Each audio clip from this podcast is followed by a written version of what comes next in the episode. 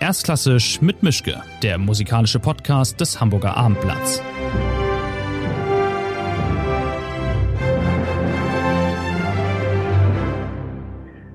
Schönen guten Tag zu einer neuen Folge. Wie immer bin ich in meinem Arbeitszimmer. Der Gast dieses Mal ist, ich glaube, in der Schweiz, ich glaube in Basel.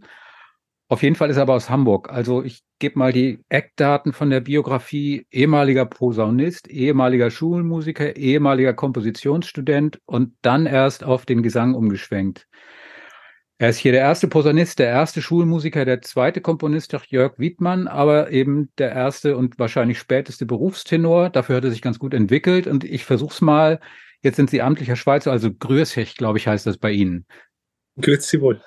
ja, oha. Gut, wir müssen das Rätsel auflösen. Es ist Daniel Behle. In Hamburg weltbekannt und im Rest der Welt, glaube ich, auch inzwischen. Wir fangen hier immer mit einer einfachen und mit einer schweren Frage an. Sie können sich aussuchen, was Sie zuerst haben möchten. Ähm, die Schwere. Die Schwere.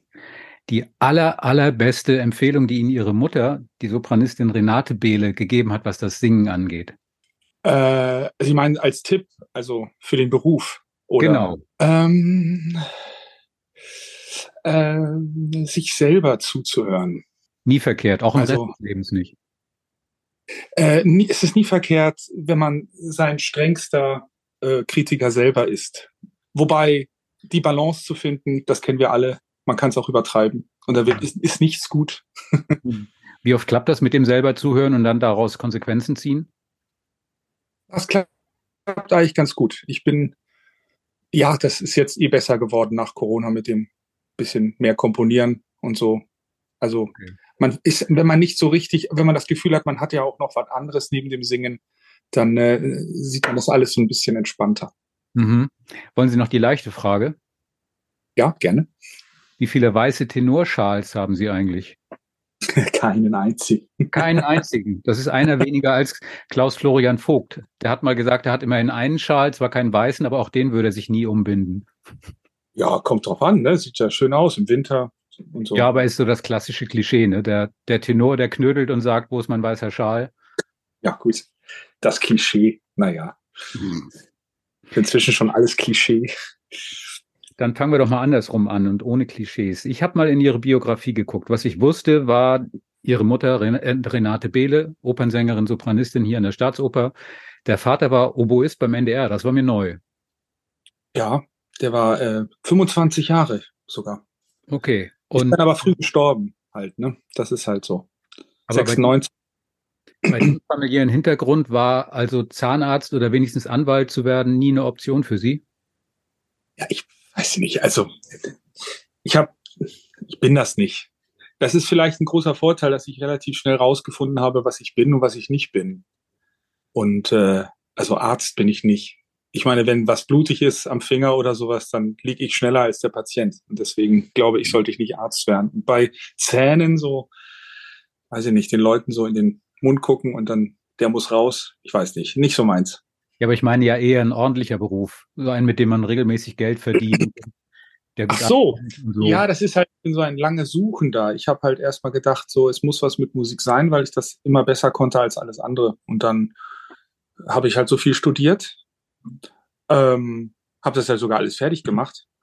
Aber äh, mit der Singerei, so als Familientherapie nach dem Tod von meinem Vater, war vielleicht dann so der, der letzte Rettungsanker, vielleicht auch mal davon zu leben, was man tut. Mhm. Sie haben mal gesagt oder sollen mal gesagt haben, ich langweile mich schnell. Das tue ich auch hin und wieder, aber deswegen mache ich ja keine große Karriere an Opernhäusern und in Konzerthäusern. Wundern Sie ja, sich da inzwischen noch oder ist das inzwischen für Sie regulär und normal. Nein, nicht langweilig. Das war eher so gemeint, dass ich so schnell drehe und dann immer so viel Unterschiedliches mache. Also ich kann nie lange oder nicht so gerne so lange an einer Stelle bleiben. Also sagen wir es mal so, fünf Jahre Bayreuth mit Meistersinger jedes Jahr, da war das letzte Jahr schon echt hart, weil ich dann schon das Gefühl habe, jetzt reicht's mir aber allmählich mit dem blöden David. Und äh, möchte man lieber mal vielleicht was anderes singen oder so. Aber man ist halt unter Vertrag und man muss es auch durchziehen. Hm muss man das sehen. Also ja, ist ja auch ein Geschenk. Ich muss mir dann immer sagen, Bele, sei nicht so hektisch. So ein Geschenk, dass du überhaupt singen darfst hier. Und dann äh, kommt ja dann alles später. Aber dann ist natürlich schon eher so, dass man ja, ich bin dann schon beim nächsten äh, äh, Projekt oder so. Ich bin immer vom jetzt, jetzt ist, wir kommen ja eh noch drauf, aber jetzt ja Heimat gerade raus und so und dann bin ich schon beim nächsten Projekt. Und, mhm. und für mich ist immer schwierig, ähm, stehen zu bleiben. Ja. Sie haben ja, glaube ich, Sie könnten quasi ins Guinness-Buch der Rekorde als der späteste Tenor-Quereinsteiger. Ähm, ich hab, da gibt es noch spätere. Ja, die gehen aber, aber dann dramatische Fach. Da gibt halt Leute, die sind noch mit 30, haben sie gemerkt, beim, beim, keine Ahnung, beim Wandeinreißen auf dem Bau, haben sie gemerkt, der hat ja Stimme und dann ist er irgendwie zur Nachbarin gegangen, die Sängerin ist und dann plötzlich Karriere gemacht. Das gibt es auch. Also, also da aber bin ich jetzt nicht so besonders. Aber bei Ihnen war es ja so, Sie haben ähm, gemerkt, wenn das Zitat stimmt, dass Sie auf der Posaune nicht so der Bringer waren, auf dem Klavier auch nicht und dass die Kompositionen schön ins Mittelfeld abfallen. Wie, ist denn das dann passiert? Haben Sie irgendwann mal äh, versehentlich gesungen und jemand zu Hause hat gesagt, das solltest du jetzt öfter tun? Oder wie haben Sie entdeckt, dass das, was Sie so haben, auch eine Stimme ist und nicht nur was zum Sprechen? Nebenfach Schulmusik. Ich glaube, die Lehrerin war das, die ist leider inzwischen gestorben. Ähm, die hat mir dann beim Nebenfach, habe ich nämlich immer Kollegen auf den Arm genommen, weil ich habe natürlich meine Mutter bei ihren Gastspielen hier äh, begleitet äh, und vor allem nach dem Tod meines Vaters, glaube ich, war 97, äh, ein Jahr danach die Los Angeles äh, Tristan und Isolde und der Kollege äh, ehemals ähm, äh, hier Fagottspieler, wie heißt er nochmal? Äh, Siegfried Jerusalem. Mhm. Der war eigentlich die gesamte Produktion mehr auf dem Golfplatz als irgendwie anwesend mental und war vielleicht auch nicht mehr ganz der Höhepunkt seiner seiner Kunst, äh, aber nichtsdestotrotz äh, hat er das sehr intensiv äh, im, da äh, durchgezogen. Ja, genau. Wie war nochmal die Anfangsfrage? Wie Sie eigentlich dazu gekommen sind, sich zu sagen, so. ich könnte auch ein Tenor sein. Genau. Nee, äh, dann habe ich das, habe ich, habe ich da so ein bisschen äh, veräppelt, äh, die bei, beim Nebenfach äh, Gesang. So, und dann meint sie jetzt, hör mal auf, das ist gar nicht so schlecht, was du da machst. Und dann, äh, ja, habe ich halt, äh, glaube ich, meine Mutter hatte einen äh, Lehrauftrag äh, in Graz an der Musikschule und da ähm, habe ich dann mal keine Lust gehabt, Posaune zu üben nebenan. Ähm, und dann hat sie mir Horcht die Lerche singt im Hain, habe ich dann mal so ein bisschen gesungen und dann war das Gist schön und der Rest noch nicht so. Und dann haben wir eigentlich ziemlich zwei Jahre lang hauptsächlich Mittellage und Tiefe trainiert. Oh ja, und dann ist James Wagner aufmerksam geworden da an der Musikschule Lübeck, wo ich ja eh Posaune gespielt habe. Und dann ähm, hatte ich so ein bisschen, habe ich bei ihm das Studium angefangen. Äh, sechs Semester und dann ist er leider gestorben 2003. Und dann habe ich in diesem Jahr Zwischenprüfung, Abschlussprüfung, Kolloquium und Diplom, glaube ich, innerhalb eines halben Jahres äh, durchgezogen und hatte dann mein Diplom nach Oldenburg äh, ins Ensemble gegangen. Mhm. Das war meine Anfänger, mhm. Anfängerzeit. Und die Posaune ist inzwischen ja. Briefbeschwerer oder spielen Sie noch? Sie rostet so vor sich hin, leider. Mhm. Ich habe sie zwischenzeitlich mal wieder rausgenommen und habe meine Kinder reinhupen lassen.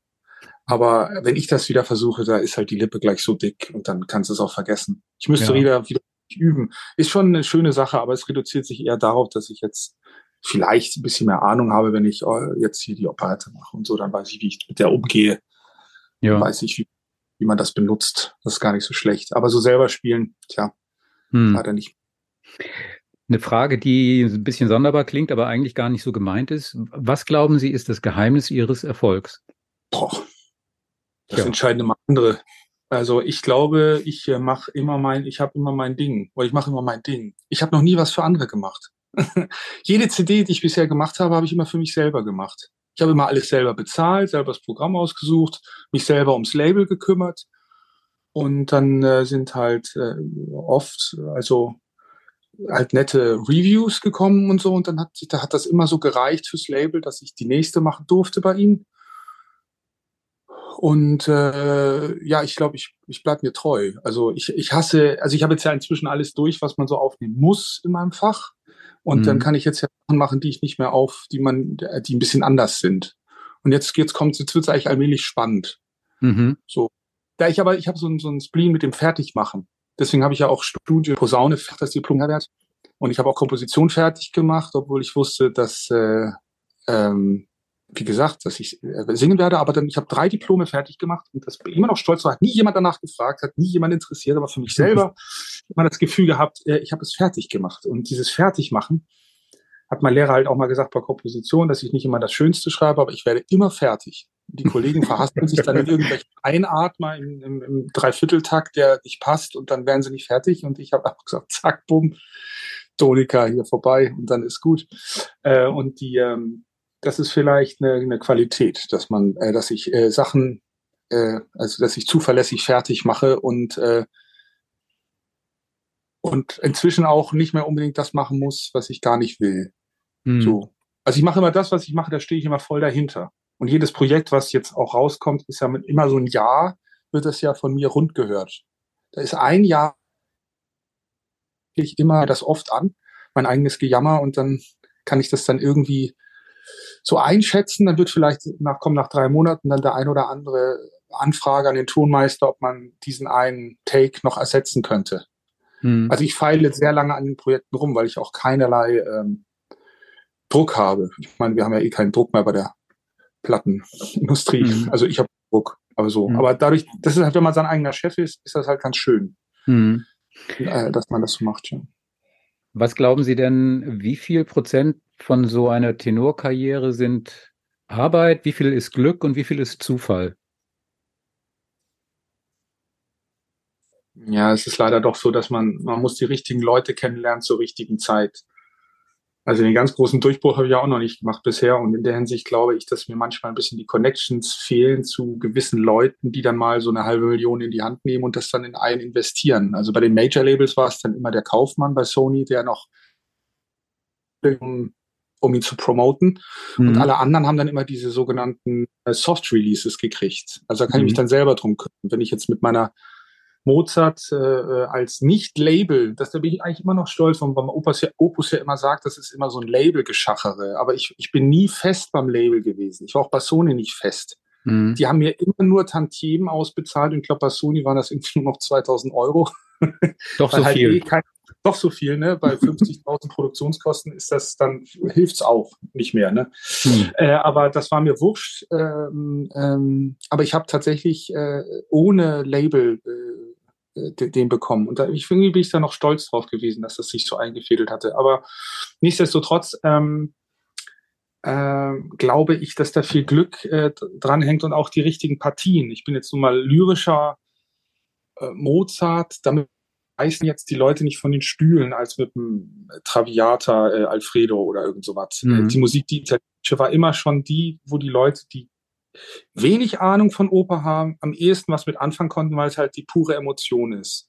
Liebe, mhm. Tod und, äh, und Probleme, das, das kann man immer gut äh, äh, veräußern. Aber wenn man natürlich Mozart-Sänger ist und die Tenöre bei Mozart nie was auf die Reihe kriegen, immer nur rumjammern und na, Sie kennen das ja. Und dann mhm. ähm, natürlich schwierig, damit einen Blumentopf zu gewinnen.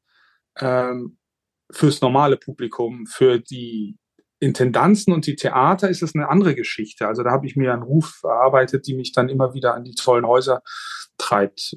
Ja, wobei das auch eine Krux ist, weil ich bin jetzt 47 und ich gehe ja weiter. Ich habe auch meinen Lohngrin gesungen und den Leuten zu verkaufen, dass ich jetzt auch ein super Lohngrin bin, das ist gar nicht so einfach. Da muss man dann äh, schon, äh, also die Stuttgarter Lohngrin musste ich dann nach Amsterdam schicken, bis die dann gesagt haben, ja, wir machen das. Und man muss Deals eingehen und Kompromisse, ähm, wenn ich den Weg so gehen will, wie ich den will. Mhm. So. Wo Sie eben schon, oder weil Sie eben schon tolle Häuser erwähnt haben. Ich arbeiten, es muss gehen, oder andere. Ja. Bitte? Sagen Sie mal? Sagen Sie mal, ja, hören Sie mich jetzt? Ja, jetzt höre ich Sie. Okay. Weil Sie gerade tolle Häuser erwähnt haben, wie ist das eigentlich für Sie jetzt persönlich?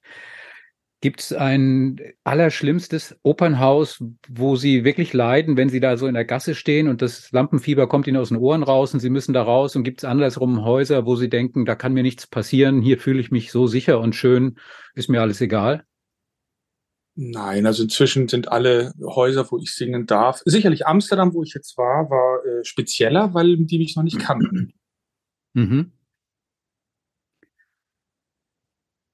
Also vielleicht nicht jeder, aber mindestens die erste, das erste Drittel auch schön gesungen werden und gut vorbereitet sein, damit äh, es macht sonst Stress zum Ende hin. Das war in Bayreuth 17 auch nicht anders. Äh, äh, da muss man dann sich gut äh, erstmal äh, äh gut zeigen in den Proben, äh, äh damit äh, der Druck weggeht.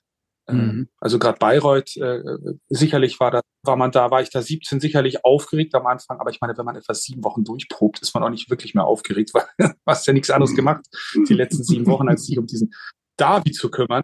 Äh, mhm. Und das war auch das Steckenpferd von Korski. Der hat ja wirklich sich mit mir in Wolf geprobt. Mantel an, mhm. Mantel aus, äh, in die Knie, äh, nicht äh, heldischer klingen als Klaus, äh, auf die Knie runter und also ja, aber wir haben uns ja super verstanden, war eine tolle Truppe und so. Das war sicherlich, äh, sicherlich speziell, äh, äh wenn Sie das erwähnen, wo man vielleicht mhm. ein bisschen aufgeregt war. Äh, jetzt mal Amsterdam weggelassen, wo man mich nicht kennt, war sicherlich Bayreuth, wo man mich auch nicht mhm. kannte. Mhm. Aber wo Sie das erwähnt haben, und ich kenne es ja nur von der anderen Seite aus dem Zuschauerraum heraus, ist jetzt also Bayreuth doch nicht mehr so toll, wie alle mal sagen? Also Bayreuth ist einfach privat finanziert. Ja, aber das, äh, die suchen halt auch äh, ihre neuen, äh, ihre neue äh, Sache. Man kann ja nicht immer nur äh, mit Rüstung auf die Bühne. Aber mhm. äh, Frage ist, was wollen die Leute von äh, von äh, Bayreuth? Die sind sehr konservativ und die haben vielleicht auch mal ganz gerne so, wie es ist. Wir haben einfach in der Oper gerne etwas so, wie es halt ist. Mhm. äh, äh und das, äh, die langweilen sich halt auch da vielleicht der Intendanz und sagen dann, ja komm, jetzt probieren wir mal was Neues mit dem Valentin und dann geht's auch mal in die Hose oder so. Oder vielleicht auch gar nicht so schlecht. Ich habe immer das Gefühl gehabt, auch unsere Meistersinger wurde in der Premierenvorstellung extrem ausgebuht. Ja, und plötzlich waren die Kritiken da, die fanden das alle großartig und in der zweiten Vorstellung haben sie nur noch Bravo geschrieben. Also so richtig glaube ich dem Publikum da auch nicht mehr mhm. äh, gut finden. Oder, was man, oder ob man das gut finden muss, weil es einem gesagt wird, ist es gut. Mhm. So. Naja, ah aber das ist so eine persönliche Wahrnehmung. Ich habe dafür keine Belege. Ja. Ähm, was hat eigentlich Corona mit Ihrem Karrieretiming gemacht? Es ist ja heikel. Man muss ja, was das, was das Planen von Karriere angeht, ja wirklich äh, auf der Hut sein, wann man was annimmt und man muss dann damit rechnen, dass man, wenn man eine Rolle zusagt, dann sie zwei Jahre später singt, dass man vielleicht noch gar nicht so weit ist oder vielleicht schon weiter oder ganz woanders. Ähm, und dann kommt diese Pandemie dazwischen und sagt, nö, also ihr könnt euch jetzt mal alle Pläne gepflegt äh, in die Ecke legen. Das wird jetzt alles nichts. Hat Sie das in der Hinsicht erwischt oder ist das für Sie in diesem Fall gar nicht so schlimm gewesen, dass Sie gedacht haben, ich habe jetzt hier eine Rolle, die wäre genau im Jahr 2020 dann und dann auf dem Punkt richtig gewesen und jetzt habe ich es verpasst und die kommt mir nie wieder so um die Ecke, so eine Gelegenheit. Das nicht. Das Einzige, was mich gereut hat, war der Florestan in Hamburg. Aber da mhm. die Inszenierung auch nicht so toll ist in Hamburg mit dieser Badewanne, habe ich dann gedacht, vielleicht habe ich auch Glück gehabt. Den will ich natürlich wieder singen. Und Katuna mhm. hat sich halt in, äh, in Covent Garden nicht darauf eingelassen, mir den Floristan zu geben und hat mich wieder für Cousy geholt, was auch toll ist, weil ich singe auch gerne den Ferrando, ist vielleicht mein Lieblings-Mozart-Rolle äh, neben Belmonte. Ähm, aber äh, es geht bei mir nur in der Richtung, dass es äh, relativ schnell voranging nach dem Lohngrin in Stuttgart und Dortmund. Und mit dem Floristan hätte ich mich in diesem Fach noch ein bisschen mehr hätte ich zwar auch den Max gesungen, Freischütz, und den Erik in Holländer. Und das ist auch alles super angekommen, nur um damit die Leute das kapieren, dass es weitergeht, müssen sie auch reingehen und vielleicht waren sie nicht alle da oder, oder ich, sie schauen erst mal, ob, ob das wirklich ähm, ohne Probleme läuft beim Bele mit dem Fach. Und da mhm. hätte ich so gerne diesen Punkt noch gesessen. Und aber andererseits, es ist nicht etwas, wo ich denke, dass ich das nicht mehr singe. Floristan ist ja auch nur eines. Ich meine, Beethoven hat einfach nicht gut für Stimme geschrieben und das weiß ich äh, von den Beethoven-Liedern auch und von, von Missa Solemnis und so. Ähm, ähm, aber ich habe einen guten Weg gefunden, den schön zu singen und das hätte ich so gerne gezeigt. Ähm, mhm. Und da muss ich jetzt auch drauf warten, dass der kommt. Das war das Einzige. Ansonsten muss ich sagen, ich war vorher etabliert und dadurch hat es mich in Corona nicht erwischt. Ich war einfach mehr zu Hause, habe die schöne Operette da geschrieben, für die ich ansonsten irgendwie drei Jahre länger gebraucht hätte. Ähm, habe die Zeit, also ohne da jetzt irgendwie das schön zu malen, eigentlich sehr genossen. So, also ich habe ähm, diese dieses unstete Hinterhergehetze von allem, das äh, fiel da weg. Und das ist ja auch genau das Problem, was wir jetzt gerade haben, dass ja eigentlich viele gar nicht mehr gewillt sind, diesen Stress wieder zu haben. Äh, viele haben das einfach jetzt mal gesehen, wie das heißt, zu leben, dass man auch mal Nachmittag frei hat und ähm, ja, es kommt, was es kommt. Viele Engagements sind jetzt ins nächste Jahr gerutscht, dann hat man doch mehr zu tun. Aber ich habe auch mehr Sachen jetzt auch abgesagt. Mhm. Nur manche Sachen sind mir halt, sind irgendwie zu wichtig, weil wenn ich die nicht mache, dann habe ich mit 50 ein Problem und singe immer noch Ottavio. Also mhm. ich muss irgendwie schauen, dass, dass ich das irgendwie so, ja, die Überzeugungsarbeit leiste. Es ist ein ständiges Überzeugen. Ja. Was fällt Ihnen eigentlich schwerer, das Absagen oder das Zusagen? Weil man ja auch sich reinreiten kann mit falschen Zusagen oder womöglich immer denkt, um Himmels Willen, äh, ich bin freischaffend, ich kann jetzt diesen Job nicht nicht machen, weil was weiß ich, wann der nächste äh, kommt. Nee, nee, das nicht. Ich habe eine Agentur, die ist, äh, sie ist nicht gierig und äh, die ist eher zurückhaltend. Und äh, wir machen das langsam, Südsche, ganz hm. norddeutsch. Und die, ähm, es rennt ja einem keiner was, es, es dankt einem eh keiner. Ne? Also ich weiß nicht, meine Mutter war die Einspringerin der Welt. Die hat, glaube ich, jede Vorstellung gerettet. Die hat am Abend vorher ent, äh, gemerkt, dass Rosina am nächsten Tag äh, in Hamburg ausfällt und hat in der Nacht die ganze Partie von Deutsch auf Italienisch umgelernt und hat dann die Vorstellung gesungen. Äh, dann war sie natürlich äh, die krasse, ja. aber so nach 30 Jahren fragt da auch keiner mehr nach. Also ich weiß auch nicht, diese Einspringerei, womit man ja dann teilweise auch eine Eintrittskarte kriegt für bestimmte Häuser für ein paar Jahre, das äh, zieht so viel Lebensenergie, dass ich mir das so ein bisschen abgewöhnt habe. Und äh, nur wenn es gerade wahnsinnig gut passt und man gerade da ist und dann, keine Ahnung, Termino oder so, und dann kann man das Geld mitnehmen. Aber ansonsten äh, denke ich einfach, wenn ich was zusage, dann weiß ich das schon, dass ich das auch äh, können äh, werde. Also ich keine Ahnung, ja. War jetzt die große Frage noch äh, mit Tannhäuser zum Beispiel, habe ich in Frankfurt ein Vorsingen gehabt, weil der Guga es nicht unbedingt haben wollte und Löwe hatte halt noch Bedenken. Äh, und das Vorsingen war toll. Ich mache es jetzt aber trotzdem nicht, weil ich das Gefühl habe, erst ein Stolzing und dann ein Tannhäuser. Weil mhm. der Tannhäuser ist das Problem, das ganze Stück läuft über die Sexualität. Und wenn ich das als einziger, weil die sind ja alle irgendwie Sprühe, bis auf ich. und wenn ich das nicht raffe, äh, diese, dieses, dieses Heldische rüberzubringen, dann ha, habe ich auch keinen Spaß. Äh, mhm. Äh, ja, ich muss das jetzt nicht singen wie Steven, das kann ich eh nicht. Und mhm. ich muss es auch nicht so singen. Klaus, der hat auch seine eigene Art. Ich muss irgendwas dazwischen finden. Mhm.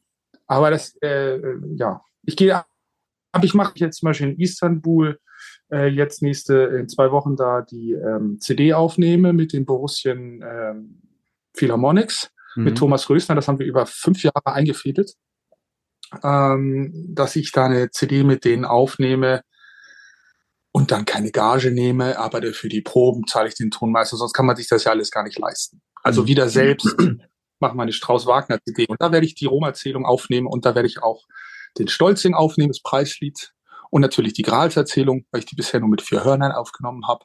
Mhm. Und äh, das ist aber mein Wunsch und da teste ich das dann mal an. Mhm. Aber das sind so die Fragen, die sich, die sich für mich stellen. So Tannhäuser ist so zweiter Akt Ende ist immer bei Wagner der Scheiß, muss man sagen. Also auch Lohengrin ist immer der Schluss, zweiter Akt, immer das Geschrei. Mhm. Nur da singe ich mit dem Chor. Da kann ich, wenn ich klug bin, sparen. Da lasse ich mhm. den Chor singen, weil ich singe alle unisono. Mhm. Nur bei Tannhäuser bin ich halt die ganze Zeit drüber. Mhm. Und das, äh, und da kann ich nicht sparen. Da musst du dann ja. alles geben. Und das ist vielleicht etwas, aber das, da kann ich noch so oft drüber reden. Äh, wenn ich es nicht einmal auf der Bühne gesungen habe, habe ich, hab ich eh kein Mitspracherecht. Ja. So, bei Lohngrin kann ich jetzt mitreden, aber bei, bei Tannhäuser muss ich sehen, wenn die Leute sagen, okay, es ist uns zu heikel, dann muss ich das akzeptieren. Ja, ja. aber es wird schon irgendwann weit sein, wo sie dann sagen, komm, wir geben das den Bede, sind ja auch noch in zwei Jahren. Ich meine, es geht ja aber so viel mit Vorlauf. Und dann nehme ich das auch an. Ja. Dann schauen. Als ob Sie mir hier auf die Zettel schauen würden. Äh, das nächste Stichwort kam auch schon, also die CD. Ähm, Sie sind jetzt im Dezember in Hamburg mit der neuen CD, mit dem Programm, mit diesem Heimatprogramm. Da hat ein Kollege von mir geschrieben, das sei so ziemlich das Intelligenteste, was in diesem Jahr erschienen ist. Ähm, und die einzig mögliche Frage, Antwort auf die Frage, was ist Heimat, würde diese CD liefern, kommt ganz drauf an. Das fand ich sehr schön. Also es geht bei diesem Projekt darum, ich glaube, Sie haben um die 40 Lieder äh, aus allen Richtungen, aus allen Geschmacksrichtungen und, und äh, Epochen und Zeiten zum Thema Heimat zusammengestellt mit Texten, die von Mario Adolf gesprochen werden, den man ja auch erstmal für so ein Projekt gewinnen muss. Und ich war auch beeindruckt und äh, bei mir ging natürlich auch sofort die, die Lampe an mit der ersten Frage, mit dieser Political Correctness, was eigentlich Heimat für Sie bedeutet. Also Familie wäre zu, ein, zu einfach, Bühne wäre zu einfach, Basel, wo Sie wohnen, auch. Also was, was bedeutet Heimat für Sie und was bedeutet Heimat nicht für Sie? Also Heimat ist ja vieles. Ähm, Eben. Das ist ja auch genau das Problem. Äh, wenn wir ganz ehrlich sind, ist für uns die Heimat immer Kindheit. Das heißt ja Mascha Kaleko, das ist das eine Gedicht da drauf. Und das ist eigentlich die tiefste Wahrheit. Weil wenn wir ganz ehrlich sind, ist die Heimat, die wir immer haben, immer die Kindheit. Wenn wir die Kindheit verlassen, was wir immer müssen, und eine neue Heimat finden, werden wir auch eine neue Heimat in uns aufnehmen. Aber tief im Herzen ist es immer da, ich komme zu meinem Geburtshaus zurück oder ich komme äh, zurück an die Elbe oder so. Ja, also dieses Thema Heimat ähm, ist für mich äh, 2016 mit dem Mein Hamburg-Album die erste Beschäftigung gewesen, wo ich diese, diese äh, 20 äh, Operetten und selbstkomponierten Sachen über Hamburg geschrieben habe. Ähm, meine Heimatstadt. Ähm, weil ich ja jetzt in der Schweiz wohne und selten in Hamburg bin, ist das so für mich ein Ding. Ich wollte irgendwie über meine Heimatstadt, so wie man als Tenor das halt tut und macht. So. Und das war das erste Mal, wo ich es gemacht habe. Dann ähm, gab es ein paar andere äh, Projekte und das Heimatprojekt, was wir hier machen wollten, kam ursprünglich aus der Zusammenarbeit mit German Horn Sound. Einfach dem, dass man sagt, was mache ich mit Vierhörnern und Tenor? Mir fielen da immer nur so so Schubert, Herrenchor und Hornquartett, aber so Solo-Tenor und vier Hörner wüsste ich jetzt nichts. Und ähm, aber wir waren sehr schnell bei Volksliedern, ganz simpel Volkslied äh, gewesen. Und mit Alexander Krampe, dem Arrangeur aus äh, München, der mich ja auch in Schwanengesang betreut hat und diese Dichterliebe Schwanengesang, ähm, die CD von äh, 19 äh, bei Genuin, äh, da äh, die Arrangements gemacht hat und ich ihn sehr schätze und der mir auch sehr technisch auch geholfen hat bei der Operette mit dem Notensatzprogramm Finale, wenn man so für großes Orchester und so weiter. Uns verbindet da inzwischen eine echt tiefe Freundschaft. Und er ist auch ein schwieriger Typ. Ja, so. Und als ich ihm von dem Projekt erzählte, ist er voll drauf abgegangen. und ähm, aber ein sehr intellektueller Typ, also äh, sehr belesen und er hat dann erstmal gesagt, komm, die Alpenlieder von Ernst Krenneck, ich veröffentliche ja auch bei UE, da komme ich ran muss er sogar noch Leihgebühr bezahlen bei UE, aber egal, hat er übernommen, hat dann diese Alpenlieder genommen. Und dann fing das plötzlich an, so eine Tür aufzustoßen, weil da war man plötzlich dann bei diesen, äh, dann fing dann an mit Eisler, dann war kam die Flucht. Und dann, oh Mann, da bist du aber schon in der NS-Zeit, da musst du gucken, wie kommst du denn, da musst du ja doch mit reinnehmen, weil Heimat in Deutschland ist nun mal auch äh, belastet. Und äh, äh, aber darf man, darf ich mich deutsch kühlen? So, ne? Dann erstmal das große Problem. Dann hat man ja diese etwas unsägliche äh, äh Schmalz, äh, Heimat deine Sterne und, und, äh, und so weiter. Äh, was aber schön ist und ja auch irgendwas bewegt bei uns. Und dann die FDJ-Hymne Hymne dann irgendwie, äh, Heimat ist nicht nur äh, die Städte und Dörfer. Ähm, dann hat er auch die äh, Kinderhymne von, von Eisler. Ähm, ich wollte dann so Sachen, ich habe dann gegengeschrieben, gesagt, komm, ich will mal den Erlkönig haben. Aber der Erlkönig hat jetzt nicht wirklich was mit Heimat zu tun. Da habe ich zu ihm gesagt, naja, er will doch nach Hause. und dann habe ich es raufgenommen. Ich habe ich hab schon also, bei der... Also das ist dann, es ist so, ich muss das nur, um das zu Ende zu führen, der äh, die Intellektualisierung des ganzen Themas oder einfach die, die, die Brandbreite kam natürlich dann aus diesem Zusammenspiel zwischen Alexander und mir. Äh, und er hat da dann auch, äh, weil er seit 15 Jahren den Mario kennt, äh, den Mario das dann auch nochmal unterbreitet und er fand das dann ganz toll. Da war halt Corona noch. Mhm. Januar 21 das Album aufgenommen. Und da war noch ein ganzes Jahr Corona und er ist dann erst im Januar 22 äh, ins Studio gegangen in München. Da war er aber schon so dabei äh, bei dem Projekt, er hat auch kein Geld verlangt und nix, äh, hat, hat die ganzen Gedichte dort aufgenommen. Äh, mhm und so weiter. Und dann, dann haben wir uns eigentlich, als wir alles beisammen hatten, er hat ja 50 Arrangements gemacht, der Alexander, und, und 33 haben wir, haben wir aufgenommen und 29 aufs Album gepackt und vier sind halt nur digital released wegen Rechte. Und weil ich im Café Luitpold, wo ich da mit Alexander zweimal saß, dann so, so kleine Kärtchen aneinander geschoben habe, wie denn die beste Reihenfolge ist. Hm. Ich habe mir schon bei der Besetzung gedacht mit äh, Tenor und vier Hörner, dass ich also im Prinzip sofort im deutschen Romantikwald stehe, also tief im Klischee. Das war aber gar nicht die Absicht von Ihnen, oder? Nein, sicherlich nicht. Aber es, äh, wir bedienen das zu Beginn der CD, weil man das erwartet, mit äh, Innsbruck und, und, und drunten im Tale und, und ein Jäger aus Kupfalz. Und wobei dann immer natürlich der Anspruch ist, es fertig zu machen, so wie ich das auch bei meinem Heimat, äh, bei meinem Weihnachtsalbum hatte, äh, mit den Strophen, die keiner singt. Äh, bei Ihr Kinderlein komme zum Beispiel, äh, mhm. mit dem, äh, mit dem, wo man schon den toten Jesus sieht in der Krippe. Ne, das singt ja kein Mensch. Und, und beim Jäger aus Kupfalz als eher schwedische Wanderlieder dann übersetzt natürlich, dass es gar nicht ums Jagen geht, sondern nur ums eine.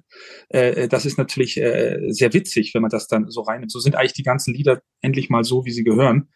Und das ist aber alles dem, dem Alexander geschuldet, der da wahnsinnig viel recherchiert hat, äh, diese Sachen äh, äh so zu machen. Aber wir haben sicherlich erstmal das Volksliedhafte bedient, dann über die Klassik und dann haben wir natürlich wieder, wir haben ja immer Probleme mit Wagner. Äh, wenn wir die Graserzählung machen, wo willst du das auf so einem Album hinpacken? Du kannst es nicht ans Ende packen, dann ist die Aussage falsch und du willst auch nach einer Graserzählung jetzt nicht, kommt ein Vogel geflogen hören. Mhm. Du willst eine Stille haben. Deswegen ist es eine Doppel-CD geworden. Allein, es lag nur am Wagner. Mhm. ähm, ja, so, so ist das dann. Äh, und dann haben wir den dritten Teil, war dann die, die Zeit mit dem Flucht von, äh, von Eichler äh, und äh, die, äh, das Leopoldi-Lied solo, weil Alexander gesagt hat, da kann ich keine Begleitung zu schreiben. Das ist einfach zu krass. Das ist ja aus so einem äh, KZ ähm, äh, für eine Lagerhymne entnommen. Ja. Und das ist so krass. Und dann musst du halt gucken, wie baust du das dann ein über die, über das jüdische Kind. Ich habe mich auch bei, gerade bei diesem Lied, da gibt's ja diese Textzeile, O Buchenwald, ich kann dich nicht vergessen, weil du mein Schicksal bist. Da mhm. äh, stockt einem das Singen schätze ich, beim ersten Mal und auch beim zweiten Mal und beim dritten Mal. Ja, es ist einfach, ähm, wenn man das weiß, was dahinter ist. Und ich meine, es geht ja, wir haben es eigentlich schön eingefärbt. Es läuft aber nur über die Reihenfolge. Wenn wir sagen, man hört im Radio die Siegesmeldungen des Abschaums beim Eisler, mhm. dann gehen wir über zu diesem Comedian Harmonist Song, die sich ja sozusagen regimeanbiedernd als Propagandalied genauso wie davon geht die Welt nicht unter, eigentlich dafür gedacht war, äh, komm, jetzt reißt euch mal zusammen, wir schaffen das. Ähm, happy mhm. und dann Bruch zu dem, was eigentlich passiert. Ähm, äh, man hätte das Original ist so, so marschliedhaft äh, orchest also instrumentiert und so. Äh, das ging einfach nicht. Und mhm. das ist halt, das ist halt die Sensibilität von Alexander, der dann gesagt hat, okay, aber dann wird das, singst du das alleine. Mhm. So, und das, äh, und dann kannst du die Hörner wieder bringen. Und so sind wir aus der Geschichte auch wieder rausgekommen, weil sonst kriegst du das auch nicht in ein, in ein Album integriert. Ohne mhm. jetzt, du kannst damit nicht anfangen und du kannst damit auch nicht enden. Mhm. Und ich meine, so hat sich alles, es ist gut hingekommen mit dem Wagner, der uns gezwungen hat, eine Doppel-CD zu machen. Konnten wir jetzt aber auch die äh, problematische Geschichte von Deutschland einbinden und äh, gut wieder rauskommen am Ende über eigentlich das Heimelige, auch Pop. Ich singe ja auch einmal ein Poplied von Johannes Oerding. Ähm, ist, das jetzt eigentlich, ist das jetzt eigentlich noch, noch ein Tenoralbum, das x-te, oder ist das ein sehr politisches Album? Nein, also erst, ich bin Musik, ich, ich denke immer musikantisch. Es geht erstmal darum, die Schönheit der Musik zu akzeptieren und außerdem die Schönheit von so einem tollen Hornquartett. Mhm. Äh, weil das ist schon toll. Auch mit denen jetzt das dann live zu machen. Da muss man natürlich akustisch immer gucken, aber die sind toll. Ähm, weil viele, ich weiß nicht, ein Tenoralbum klingt für mich immer schon, ich, ich, mir wird schon immer ganz kribbelig, wenn ich das höre, weil ich dann immer an hohe Noten denke und, und, und plärre und eigentlich auch keiner Substanz, die dahinter steckt. Also ich glaube, wir sind etwas müde, schöne Stimmen gibt's zuhauf, aber ich habe genug Platten gemacht, wo ich schöne Töne gesungen habe und irgendwie denke ich jetzt, ich singe das. Mein Steckenpferd ist, ist die Sprache. Und äh, wenn ich das irgendwie schaffe, jedem Lied diese Klarhaftigkeit zu geben, weil äh, dann, dann, äh, ja, weiß nicht, ob das was mit Tenor, also die, die, die das Singen, das Singen, wie ich es tue, ist ein Tenorklang. Mhm. Also bis auf Erding, wo ich tatsächlich das erste Mal so, so in so einem Belt, Belting, äh, Musical-Klang singe, weil es einfach nicht ging, den mit äh, Opernstimme zu singen. Mhm. Das ist sicherlich das, wo ich dann am aufgeregtesten auch bin, wenn ich das live mache. Es mhm. ist einfach ein Metier. Mhm. Aber, äh, aber es, äh, es, es geht direkt rein. Also wenn ich dann belte, und das ist auch eine schöne Erfahrung für mich bei diesem Album, weil wir haben, glaube ich, danach die Mainacht von Schubert, Schumann aufgenommen. Die hat es zwar nicht aufs Album geschafft, aber es hat mich, wir haben vier Tage das gemacht und da ist man auch relativ stimmig schon müde nach vier mhm. Tagen, weil man das ja, es kostet ja alles Geld. Jeder Aufnahmetag. Mhm. Und äh, danach war ich richtig gut drauf. Mhm. Äh, nach diesem, nach diesem Gesinge in dieser Art. Und das war für mich ein schöner, schöner Erfahrung. Das, das musste ich nicht ausschließen. Der Operngesang und der Popgesang. So. Okay. Fand ich gut. Unter Forderung kriegt Ihr Publikum eher nicht von Ihnen mit solchen Projekten? Och, ich, ich denke mal, man muss immer zwei Schienen fahren. Ich habe das auch versucht, bei der Operette war das immer so ganz stark im Hintergedanken. Ich finde, Musik sollte mal zwei Sachen, einen Mehrwert haben soll. Und zwar beim ersten Eindruck soll man sich, soll man dem folgen können und man soll sich irgendwie, es soll einem gefallen. Also man soll eine Emotion wecken beim Publikum, eine erste oberflächliche äh, äh Emotion, Traurigkeit, Freude, Kindheit, irgendwas sollte ich hinkriegen. Und wenn man es dann aber beim zweiten, dritten, vierten bis zum zehnten Mal hört, dann sollte man durch den, durch die Substanz der Musik oder durch die künstlerische Fertigkeit des Arrangements oder der Komposition oder irgendwas ähm, etwas sein, was einem vielleicht beim ersten Mal entgangen ist und dann beim zweiten Mal hören einem äh, erscheint, weil das ist ja der Mehrwert. Mhm. Und dann äh, diese größere Freude, die mir vielleicht eine, ein Poplied nicht gibt, weil es im ersten Moment eigentlich alles schon gibt, was es besitzt. Mhm. Da ist dann nicht so, da ist dann keine Metaebene äh, vorhanden. Und diese Metaebene, die, die muss ich verbauen, ähm, aber sie muss beim ersten Mal vielleicht gar nicht gehört werden. Mhm. Und das, das macht für mich immer gute Musik aus. Wenn ich eine Musik höre, die mir beim ersten Mal schon alles sagt, dann habe ich sie gehört, finde sie gut, äh, und dann ist, äh, dann ist auch, äh, dann, dann reicht's ja auch. Muss ja nicht nochmal hören, hab's ja schon kapiert. Also gut, muss man sich erarbeiten. Nö, musst du nicht. Kannst auch, kannst auch einmal hören. Aber wenn sie dir so viel Freude macht, dass du das Gefühl hast, wow, äh, das hat mich jetzt äh, berührt, ich höre das nochmal und dann hast du beim zweiten Mal hören plötzlich, ach, das ist mir gar nicht aufgefallen. Das ist das Schöne. Mhm. Ja, das, das passiert bei guten Schubert-Liedern, das passiert äh, manchmal auch bei, bei, äh, bei anderer Musik, diese Metaebene zu verbauen. Mhm. Und das, das, das ist toll. Also ich, ja, das versuche ich jedenfalls bei mir immer, äh, immer auch. Also ich hatte auch so ein schönes Aha-Erlebnis, ich habe ein Straußlied gemacht äh, mit Burkhard Kehring hier in Hamburg, äh, da in Hamburg. und dann, ähm, weiß nicht mehr genau, wie das Lied hieß, aber die eine Textzeile, die Strauß vertont hatte, war dann, wie der Meister jedes Jahr euch, äh, euch wieder zeigt, wie es zu gehen hat. Mhm. Und dann war eine Mittelstimme, war da, da, da, da, da, da. Das ist doch großartig. Und das ja. ist aber auch genau der Witz äh, von, äh, von, von Strauss, was ich auch so liebe. Ich bin so ein riesiger Strauss-Fan. Und meine Operette ist, glaube ich, auch so musikalisch eigentlich so, wenn, wenn Richard Operetten geschrieben hätte, vielleicht klänge es so ähnlich. Das ist so ein bisschen äh, das Ding. Er hat ja eigentlich diese, diese, dieses schnell abwechseln.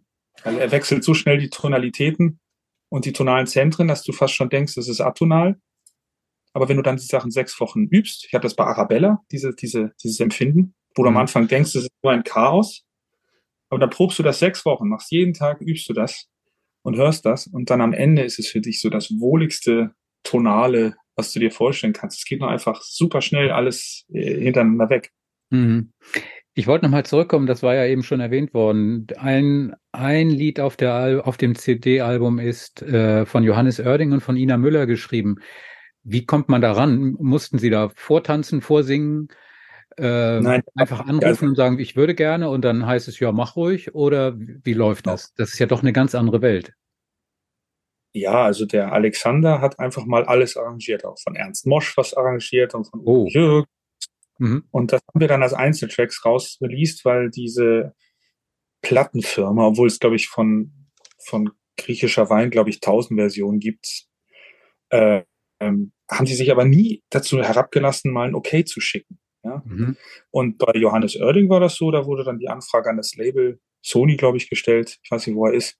Und da kam am nächsten Tag gleich die Antwort. Das ist kein Problem, wunderbar. Mhm. Und das war, das war super easy. Das war schön, weil das hat deshalb, das hätte mich auch gereut, weil es so eine schöne, da bin ich ein bisschen stolz, weil ich habe Grals Erzählung Wagner und ich singe Pop. Das finde ich doch cool. Wer macht denn so einen Quatsch? Und deswegen ähm, ist das gut. Und der griechische Wein und der Mosch, da wollten unbedingt diese, das schöne Egerland, äh, wollten die Hornisten unbedingt äh, aufs Album haben und ich fand das immer so mau. Es mhm. ist so ist schön, äh, aber ja, aber gesangsmäßig ist das jetzt nichts. Äh, mhm. was, äh, und deswegen hat es mir auch nicht so gereut. Ja, aber mit ein bisschen so. Glück oder mit ein bisschen Glück oder mit ein bisschen Pech sitzen dann Oerding und Müller in der ersten Reihe im Konzert in der Elbphilharmonie und gucken dann, ja. wie sich das so kriegen, ausgeht. Da sagt, kriegt ein schönes Hallo von mir. Also, das wäre doch toll. Nein, es ist doch großartig. Es ist ja ein tolles Stück und, und, und natürlich sein Baby. Und ich meine, er wollte es immer Hamburg nennen, das Liedchen, und hat es dann Heimat genannt, weil das Label gesagt hat, Hamburg ist zu lokal.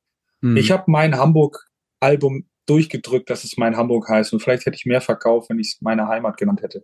Mhm. Also es ist, äh, es ist, die Leute wollen, ähm, wollen äh, ähm, Etiketten. Äh, und wenn man sich gegen Etikette sträubt, ist es sehr, sehr schwierig. Äh, ja, wir sind ja auch alle überfordert. Also allgemein gesprochen. Ich meine, Sie wissen das auch, aber Sie hören vielleicht auch schon eher selektiv. Äh, aber eigentlich, wenn man versucht, alles wahrzunehmen, was so tönt in der Welt, ist man sehr überfordert. Ich weiß gar nicht, wie viel Release am Tag da äh, rausgehauen werden. Mhm. Jeder macht Musik. Mhm. Wie soll man sich dann noch und ja und dann hast bist du irgendwann bist du nur noch bei Playlists auf Spotify und dann hast du gar keine Zeit mehr, so ein, so ein, so ein Konzeptalbum da durchzuhorchen. Mhm. Ja, was schade ist. So, ja, aber aber Sie sind ja auch einer derjenigen, der so ziemlich alles macht, also von, von Leha bis Ligeti so in etwa. Das ist ja Absicht. Man kann sich das Leben aber doch auch einfacher machen. Sie könnten doch auch sagen, Mozart ist nicht das Schlechteste, da weiß ich, was ich habe. Das läuft immer. Warum soll ich mich jetzt so anstrengen mit schlimmen Partien, die anstrengend sind, die vielleicht gar nicht so beliebt sind? Äh, ich könnte mir mein Geld einfacher verdienen, als jetzt mit diesem ganzen Elend, dass ich mir das immer wieder antue. So schlimm ist ja nicht. Naja, also aber. so krasse, krasses modernes Zeugs mache ich selten äh, und so. Aber ich meine, die, der ganze Hamelabend, den ich von, von meinem Lehrer da letztes Jahr gemacht habe, das hat schon viel Freude gemacht. Ähm, aber auch sau viel Arbeit. Aber trotzdem, es ist ja so, wenn ich jetzt überlegen sollte, für was steht eigentlich Daniel Behle, dann würde ich als erstes sagen, ja, vor allem mal für Daniel Behle, aber nicht für bestimmte Rollen. Also Mozart käme mir in den Kopf, Wagner käme mir in den Kopf. Da freue ich mich, weil viele große Häuser sehen mich einfach als Mozart-Tenor. Und dem muss ja. ich jetzt erklären, dass ich noch alles kann. Aber es ist auch so, kein äh, Geschäft redet, kein Gewerke redet mit dem anderen Gewerke. Das heißt, den Opern ist es völlig wurscht, wie viele CDs ich mache. Den CD-Leuten ist es völlig wurscht, wie viel ich auf der Bühne stehe. Den Leads, äh, äh Konzertveranstaltern ist es, ist es eher hinderlich, wenn ich auf der Bühne singe, weil sie dann denken, ich schreie nur.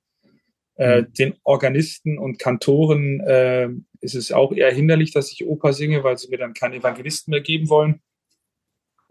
Ja, also es ist schön, wenn man dann irgendwie denkt, komm, jetzt früher war das doch auch nicht anders, dass wir, dass wir äh, als äh, viel universeller waren als Sänger und nicht nur äh, nicht nur in unser, aber wir, Leute wollen, wollen Etiketten. Die wollen sagen, der Bele ist Mozart-Tenor, der Florian ist, äh, Klaus Florian ist der äh, Wagner lyrisch, äh, ne? und jetzt äh, kauft man das, keine Ahnung, irgendwie italienisch inzwischen so. Mhm. Ja, und dann, und dann haben wir die Bartoli, die macht Barock, und, äh, und wenn, die, wenn die das aber nicht machen und was anderes machen, ne? das ist ja genau wie beim, beim Flores, weißt du, Belcantist, und dann singt er was anderes, dann ist dann nicht so, hm. Und so, ja, es ist schwierig. Also ich denke mal, uns wird allen dann doch etwas langweilig, äh, wenn wir mhm. dann doch nur das machen. Und äh, Löwe hat es mir mal gesagt, du, dich interessiert auch nur, wo du es nicht schon geschafft hast. Oder du interessierst dich auch nur für das, äh, wo du jetzt nicht so top äh, in der Welt bist. Mhm. Ne, weil ich gedacht habe, komm, jetzt will ich mal was anderes machen und nicht immer hier das. Aber mhm. nichtsdestotrotz freue ich mich natürlich jetzt, jetzt in Zürich äh, die Entführung zu machen und äh, das share ich. Da muss ich aber auch nicht mehr üben dafür. Das, das singe ich dann, weil ich das kann. Mhm. Mal ein paar also Königs, ja, genau. genau. Was ich jetzt gerade ja, sagen Sie ruhig. Entschuldigung. Ich wollte was ganz anderes. Ich wollte ein paar praktische, kurze Fragen loswerden. Nämlich, wissen Sie eigentlich noch, was Sie mit Ihrer ersten professionellen Gage gemacht haben? Kaffeemaschine gekauft für meine Mutter. Ha! Die Antwort habe ich jetzt nicht erwartet. Okay. Doch, das war, das war ganz früh, äh, glaube ich, zweiter Preis bei der Paul-Hohn-Stiftung in Köln. 5000 Euro. Und dann habe ich ihr so einen Jura-Kaffeeautomaten geschenkt als Dankeschön. Und dann war das Geld weg. Ja, die, also ich glaube so. Nein, so alles war nicht weg. Aber Steuer dann noch und so. okay.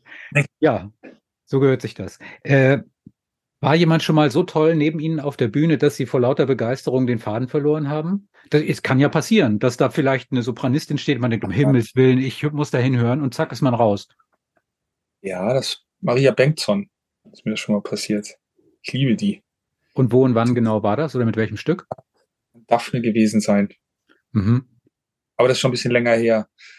Ja, ansonsten auch, äh, ah, nee, gerade eben jetzt gerade, und zwar äh, Josef Wagner. Da bin ich aber schon tot am Ende. Also ich bin da nicht mehr rausgekommen. Als Königssohn bin ich ja schon tot und liegt dann da.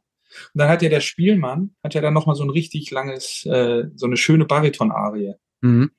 Traumhafte Musik vom, vom äh, Humpert. Nee, wie heißt er? Humperding. Genau. Engelbert heißt er. Genau, und dann, äh, und das, und das singt er so fantastisch, hat er das jetzt jedes Mal gesungen, dass der immer denkt und immer, oh, ist das toll. Aber richtig rausgekommen. Ja gut, da waren sie schon tot. Aber wie kommt man dann wieder rein, wenn man da sitzt oder steht und neben einem singt jemand äh, den, die Sterne oh. vom Himmel?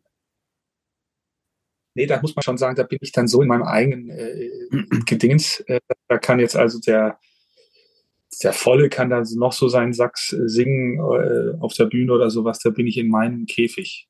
Mhm. Da höre ich mir auch, glaube ich, selbst am liebsten zu, weil ich dann einfach denke, da bin ich jetzt so, da muss ich halt, da bin ich halt auf der Arbeit, weißt du, da, da bin ich auf Arbeit. offen. Da bin ich ja. auf Arbeit. Ich ein bisschen, ich das äh, gut, gut rüberbringe. Äh, aber es ist natürlich, äh, das kann, das kann anstrengend sein, wenn, wenn das so saugute Kollegen sind und dann hat man selbst das Gefühl, wow, da muss ich jetzt aber echt alles bringen, was ich habe, weil sonst stinke ich ab. Mhm. Aber, aber das ist im Fach, was ich singe, im deutschen Fach sind die alle viel down to earth, die Sänger. Bei Mozart äh, ist immer noch die Hoffnung, dass noch was mehr kommt im Leben.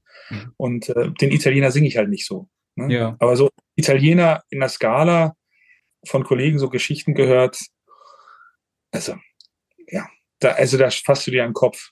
Ich weiß noch genau damals, 2007, wo ich das erste Mal da gesungen habe und dann, dann hätte ich bei, hätte ich so eine, hätte ich eine, ein Kostüm anhaben müssen bei der Probe und die waren aber oben nicht da im, mhm. in der Kostümabteilung. Also bin ich mit meinen Klamotten auf die Bühne. Dann hat der Regisseur gesagt, er zu seiner Assistentin, schickt den Bele runter, der muss ein Kostüm anziehen. Ich nach oben von der Assistentin hochgeschickt.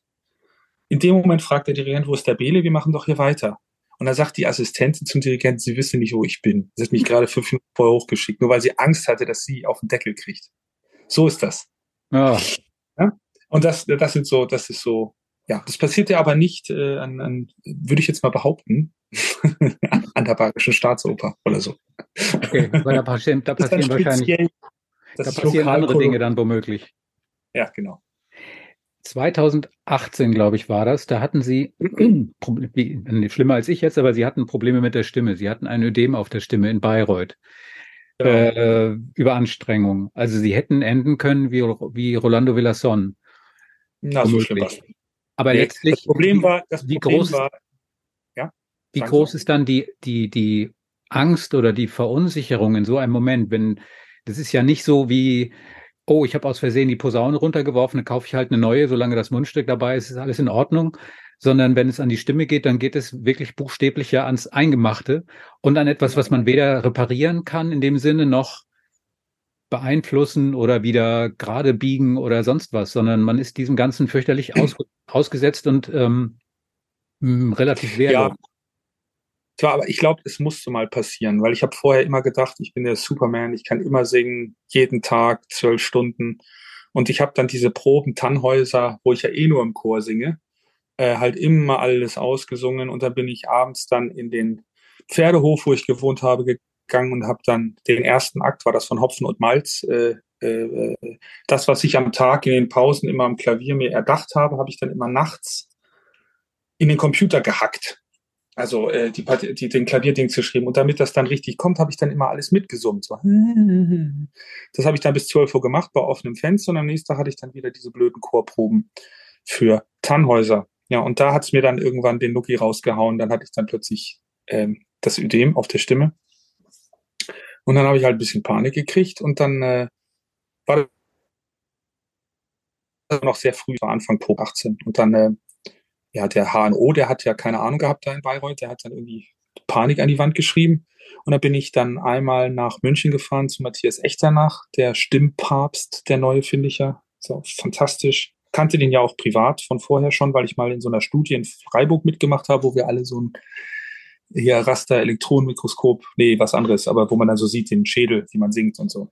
Mhm. Äh, das war seine Abschlussarbeit dann. Ja, und der hat dann mit mir so ein paar Übungen gemacht, und zwar dieses uh, Durchswipen äh, durch die Stimme. Und dann gab es bei mir aber da keinen Bruch. Und dann meinte er, dann ist alles in Ordnung. Dann bist du einfach überanstrengt.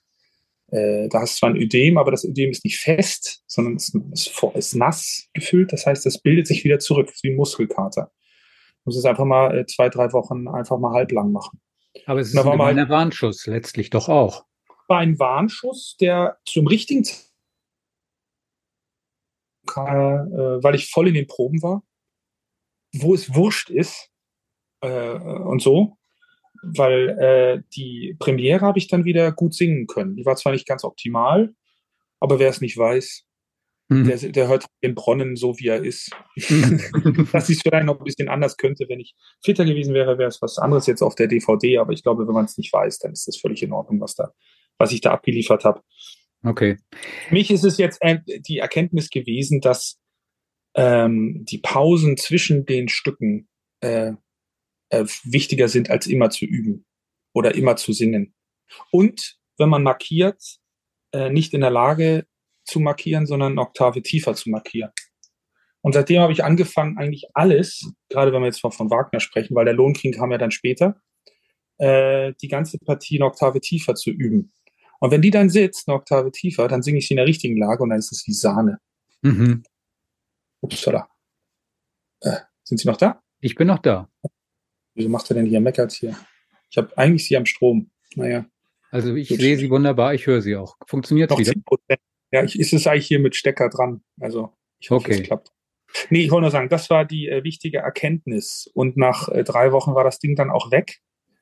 Also und keine OP und nix. Ähm, aber ich habe die eine oder andere Gesangsübung von Matthias echt danach bekommen, ähm, die immer abchecken kann, ähm, ob ich was habe oder ob ich nichts habe. Und wenn diese Übung funktioniert, weil man kann sich ja nicht immer reingucken, dann habe hab ich die Versicherung, dass alles in Ordnung ist. Und das ist eine schöne Sache, weil auch wenn ich mal krank war, jetzt habe ich zwei Vorstellungen krank gesungen in Amsterdam, weil man ja das Geld braucht. und äh, habe das aber auch keinem gesagt. Ähm, ein bisschen einfach die, äh, was auf der Stimme gehabt. Habe ich immer diese Übung, dieses Huh durchgemacht und sowas und am Abend lief super. Mhm. Vielleicht, ich habe einmal das hohe Haar im ersten Akt einmal oktavieren müssen, weil ich dann gemerkt habe, das geht jetzt wirklich nicht. Aber ansonsten habe ich singen können. Mhm. Es geht, äh, geht, geht bis zum gewissen Punkt kann man das sehr, sehr gut äh, äh, kaschieren, wenn man, äh, wenn man weiß, dass man vielleicht irgendwann auch mal Ruhe braucht mhm. und nicht immer, immer durchzimmert. Hm. Ich habe mal ein Gespräch geführt mit Anja Silja, der großen Sopranistin, und sie hat gesagt, ich habe mich immer dem gefügt, was ein wirklich großer Dirigent zu sagen hatte. Also ihre Betonung war durchaus eindeutig auf wirklich großer Dirigent. ähm, ab welchem Punkt fangen Sie eigentlich an, einen Dirigenten oder einen Regisseur nicht mehr ernst zu nehmen, so in der Probenarbeit? Kann ja passieren, womöglich.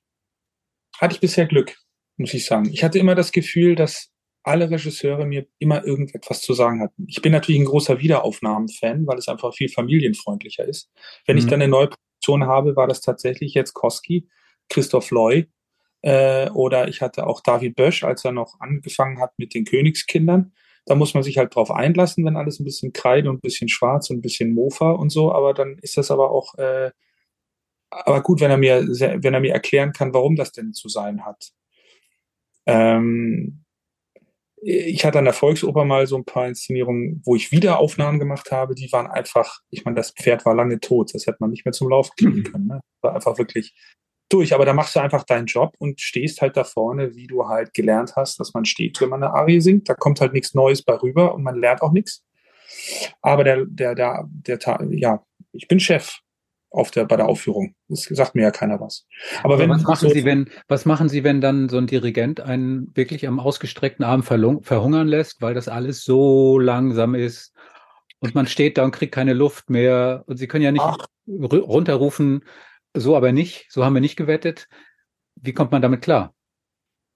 Ja, also ich, ich auch wie gesagt, also wenn bei Mozart ist das nicht so dramatisch. Also wir haben das oft immer bei der konstanzen Arie, wenn ich dann die 32. da, da, da, da, wenn er dann so langsam macht, dass ich dann da, äh, dann renne ich ihm einfach weg. und dann warte ich bei der letzten Note, bis er fertig ist und dann sind wir wieder zusammen. Also wenn das sind ja alles gute Musiker und die folgen mir dann auch. Ähm, ähm, und äh, wie gesagt, so Philipp Jordan oder so, ähm, die sind einfach so dermaßen gut studiert ähm, und wissen, was sie tun, dass ich mir, dass das immer sehr viel Spaß macht. Dann Thielemann ist nochmal eine andere Nummer. Der, der erwartet die optimalste Beschäftigung mit der Partie und dirigiert dann manchmal auch nur so. Praktisch. Am krassesten Strauß bewegt er die Arme nicht, erwartet dann aber, dass die Soufflöse den Laden zusammenhält. Aber er macht dafür dann unten Musik. Ähm, sitzen halt alle auf den, auf den, auf den, vorne an der, an der Stuhlkante. Mhm. Dann da und es kommt natürlich dann mehr bei raus, als vielleicht einfach nur eine Kapellmeisterschlagerei, was mhm. er hasst. Mhm. Äh, da ist man sicherlich aufgeregter als bei jemandem, der, wo man sich verlassen kann, jetzt dem leider verstorbenen Stefan Scholtesch zum Beispiel, der zwar menschlich schwierig war, aber der im Moment, wo es drauf ankam, immer bei ihm war. Der hat dann mhm. immer alles gegeben zack, zack, zack, zack.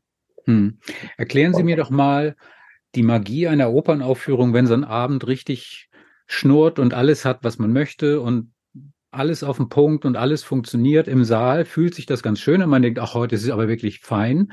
Aber dieses Gefühl ist auf der Bühne selbst, wenn es so einen Ausnahmeabend hat, an dem nichts schief geht, an dem alles rund läuft, das merken Sie ja auch von Anfang an. Sie spüren das Publikum, Sie spüren, wie so ein Abend anfängt, Sie spüren, wie er weitergeht. Und wenn Sie dann merken, also heute haben wir wirklich elf von zehn Punkten, dreht man dann innerlich durch, weil das so toll ist? Oder ist das dann trotzdem immer noch Dienst, Arbeit, Pflicht, nee. Vorstellung? Nee, das ist schon sehr befriedigend, wenn mal alles so zusammenschnurrt. Meine Erfahrung ist leider, dass diese zusammenschnurrenden Abende meistens Dienstagabend sind. Und was ist dann alle schlimm? Da sind im Publikum alle schon so müde und mitten in der Woche, die Frau okay. hat den Mann in die Oper geschleppt und dann merken die gar nicht, das Publikum oft, dass wir da oben jetzt gerade was Krasses abliefern. Mhm. Ähm, ja, aber manchmal, also da, ja, das stimmt schon. Also manchmal geht das aber dann auch, dann passt das auch noch zusammen. Das ist leider viel zu selten. Aber wenn es dann mal wirklich schnurrt, ähm, ja, wir hatten das auch beim Meistersänger in Bayreuth. Das war auch nicht die Premiere. Die ist ja immer die schlechteste. Alle gehen immer in die Premiere und das ist nie die beste, weil alle noch viel zu aufgeregt sind. Es wird dann einfach nachher, groovt sich rein. Man muss immer in die vierte gehen oder so. Dritte, mhm. vierte. Danach ist dann schon wieder so. dann haben alle schon wieder keine Lust mehr. Ja, genau, da reicht schon wieder aus. Da reicht es aber langsam. ähm, genau, aber vierte ist dann immer gut so. Ähm, nee, und da, ähm, ja, das ist, das ist ein sehr befriedigendes Gefühl, das stimmt schon, wenn alles so zusammenkommt. Auch wenn man selbst dabei ist beim Alles toll. Wenn man der Einzige ist, der es nicht bringt, aber alle anderen sind, ist nicht so toll. Aber ähm, ja, so, das, äh, aber es ist, man, man wird da nicht selbst äh, gefällig oder so, wenn Sie das meinen. Mhm. Aber, aber man freut sich eigentlich, dass man es machen darf und dass man dafür auch noch bezahlt wird. Also das ist ja dann wirklich so für diese Freude, die man da hat. Mhm. Das ist dann wirklich äh, schon beeindruckend. Singen Sie an solchen Abenden eigentlich für das schwarze Loch, was Sie vor sich sehen, oder singen Sie konkreten Menschen an? Weil alles, was Sie ja, in der Rede mitbekommen, ist ja ein schwarzes Loch. Ja, bei Liederabenden habe ich manchmal vielleicht der ein oder andere, der oder die oder binär in dem vier, in, äh, vierten Reihe, der die ganze Zeit oder die lächelt mhm. und sich freut bei einer Winterreise oder so. Dann habe ich tatsächlich schon manchmal so gemacht, dass ich dann für die oder den oder binär gesungen habe.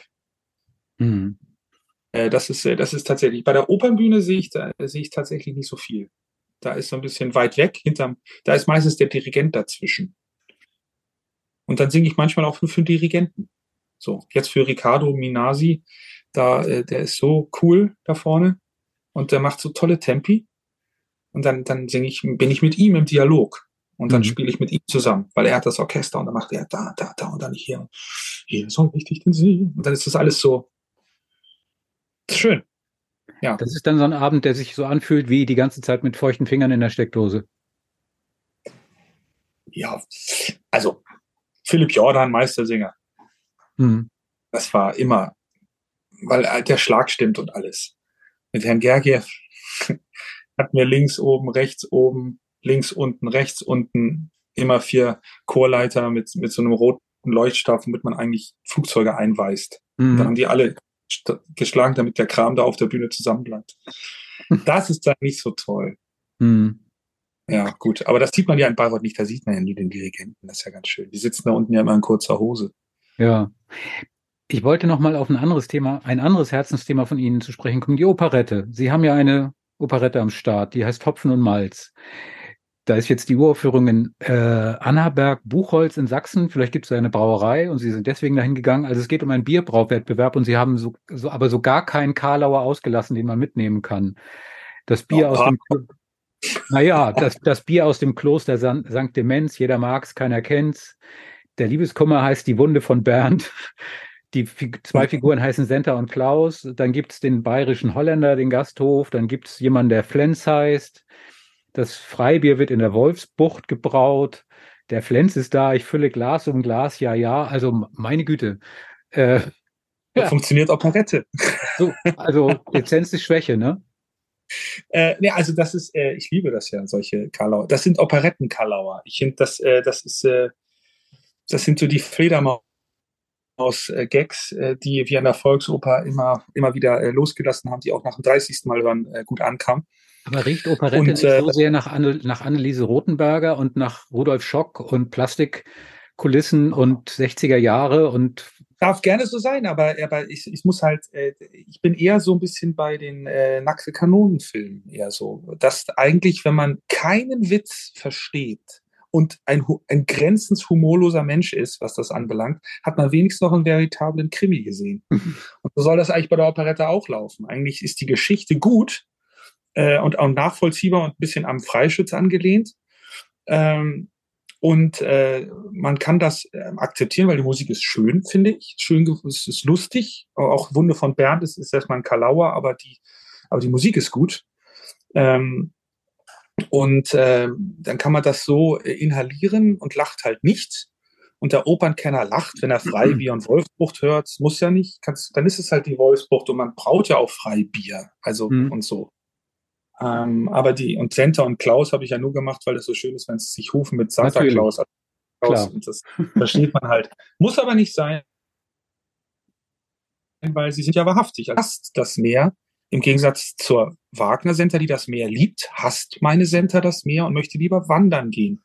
Und Klaus der natürlich wirklich total mit Klaus Florian. Ich habe es ihm auch mal gesagt, weil sein Flugzeug war kaputt, da ist er Zug gefahren und ich habe ihn getroffen. Habe ich ihm gesagt, du weißt schon, du bist mein Klaus in meiner Operette. Das fand er ganz schön. Er ist sowieso lieber. Äh, und dann, äh, und, und na klar, und Klaus und Klaus heißen ja eigentlich die beiden. Und den mhm. einen hätte halt Igas, weil er mal trägt, aber Klaus und Klaus sind die aus Hamburg natürlich. Das ist damals auch an der Nordseeküste am plattdeutschen mhm. Strand. Das muss man nicht wissen. Kann man wissen. Äh, die Anspielungen sind viele. Ähm, aber sie sind nicht äh, nötig, um es zu verstehen. Der Lenz ist da, der Flens ist da, lag für mich aus. War ganz lange war es der Lenz. Und dann habe ich es doch wieder auf Flens gemacht, weil ich es dann doch zu schön fand. Jetzt raten Sie mal, aus welcher Stadt ich komme. Flensburg. Richtig.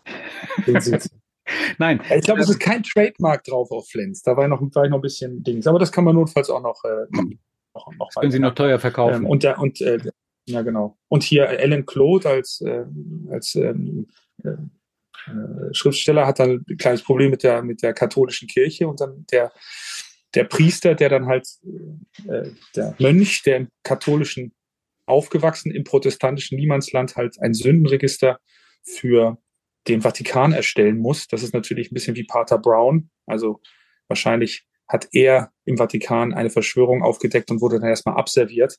Also seine Aufgabe ist gar sinnlos.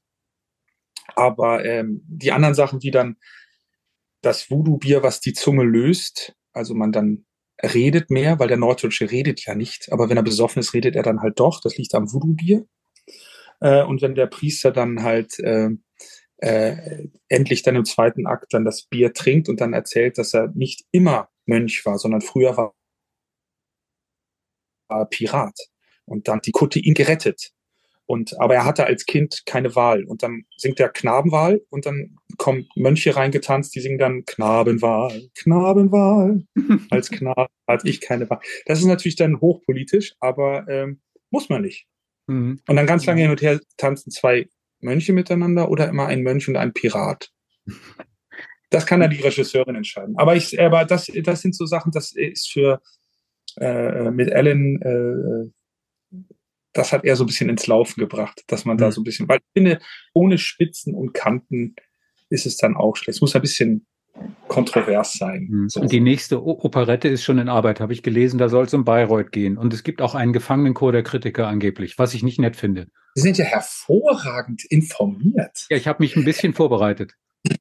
Äh, als noch ein bisschen am Werden, das mit dem Bayreuth ist jetzt ein bisschen Teil eines Ganzen geworden und der Kritikerchor ist tatsächlich im ersten eher der Chor der drogenabhängigen Wagnerianer, wenn man es so will. Also es sind eigentlich die, die, die halt nicht mehr anders können als rein, aber sie kommen halt nicht rein ohne Schein. Sie ja. wollen unbedingt nicht wieder in Bayreuth singen, habe ich das Gefühl. Nein, nein, es ist sehr nett. Ich habe das erste Lied, ähm, das ist der Druck in der Sippe, äh, singt die Festspielleitung und das ist, äh, das ist aber sehr, sehr nett. Also wenn ich da noch mal ganz kurz, wenn wir die Zeit haben, habe ich nämlich hier schon wunderbar den Text von, bin mich gerade hier tatsächlich äh, im ersten Akt gewesen. Und sie hat ein Auftrittslied und das geht dann so. Mein Opa ist bekannt, ihn jeder kennt in Stadt und Land. Er hatte seine Sicht, wie die Welt ist oder nicht. Die Kunst in Klang und Ton, die brachte wenig Lohn. Er saß sehr viel am Tisch und war nicht so sympathisch. Intrigen, Intrigen, Spott und Hohn. Als Enkelin auf meinem Thron muss ich regieren streng, sonst wird es für mich eng. Sein Schatten riesengroß, wie werde ich ihn los? Doch schaffe ich das, ich weiß genau, ich bin eine starke Frau. Das ist der Druck in der Sippe, er will Erfolg und Sektgenippe. Nur für Druck in der Sippe ist das Beste gut genug. Ne? Und dann so, das ist eigentlich schon meine Erfahrung ein bisschen so. Im Leben war er stur, flexibel nur in Moll und Dur von Liebe, Schmerz und Groll die Oper jeden Abend voll. Herzöge und Grafen, die kommen her zum Schlafen.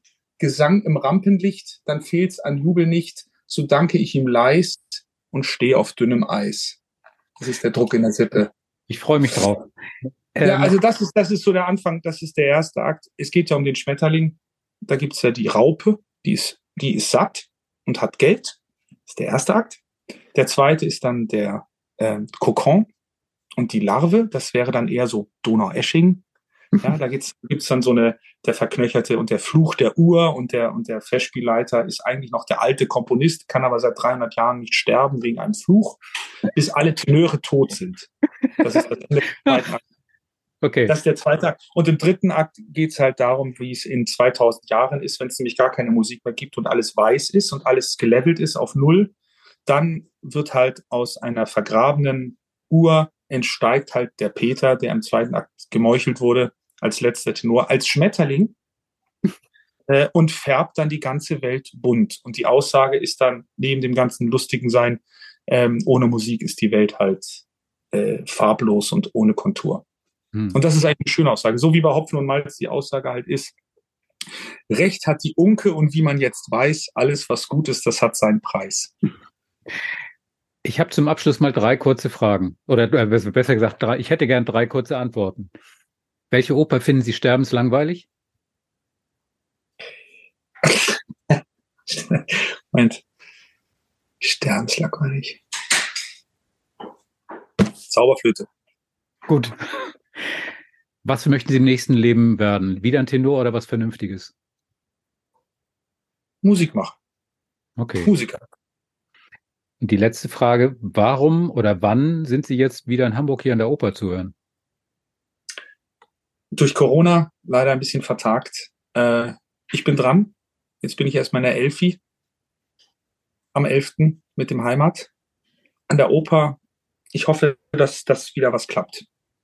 Ist, äh, sind Sie noch da? Ja, ich bin noch da. Achso, genau, Sie starten. äh, voller Schock erstarrt.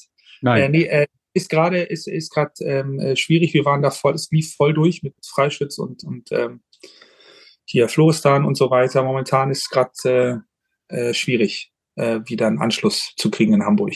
Aber meine Agentur ist dran und ich hoffe, dass da wieder was kommt.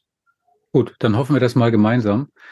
Ja. Wir sind fertig. Ähm, vielen Dank, es war sehr interessant und ich bin jetzt mal gespannt auf das Konzert äh, zur CD, zum Konzept und was da noch so kommt, das wird sich dann weisen. Und äh, wenn die Bayreuth Oper Premiere oder Operette Premiere hat, dann möchte ich gerne dabei sein. Oh, noch ein bisschen. Nur für, nur für, den, nur für den Verriss schon. Nein, Ja, alles. Erstmal vielen Dank und ähm, passen Sie gut auf sich auf und auf die Stimme und super. ähm, weiterhin schöne Tage da unten. Ja, danke Ihnen. Tschüss. Tschüss.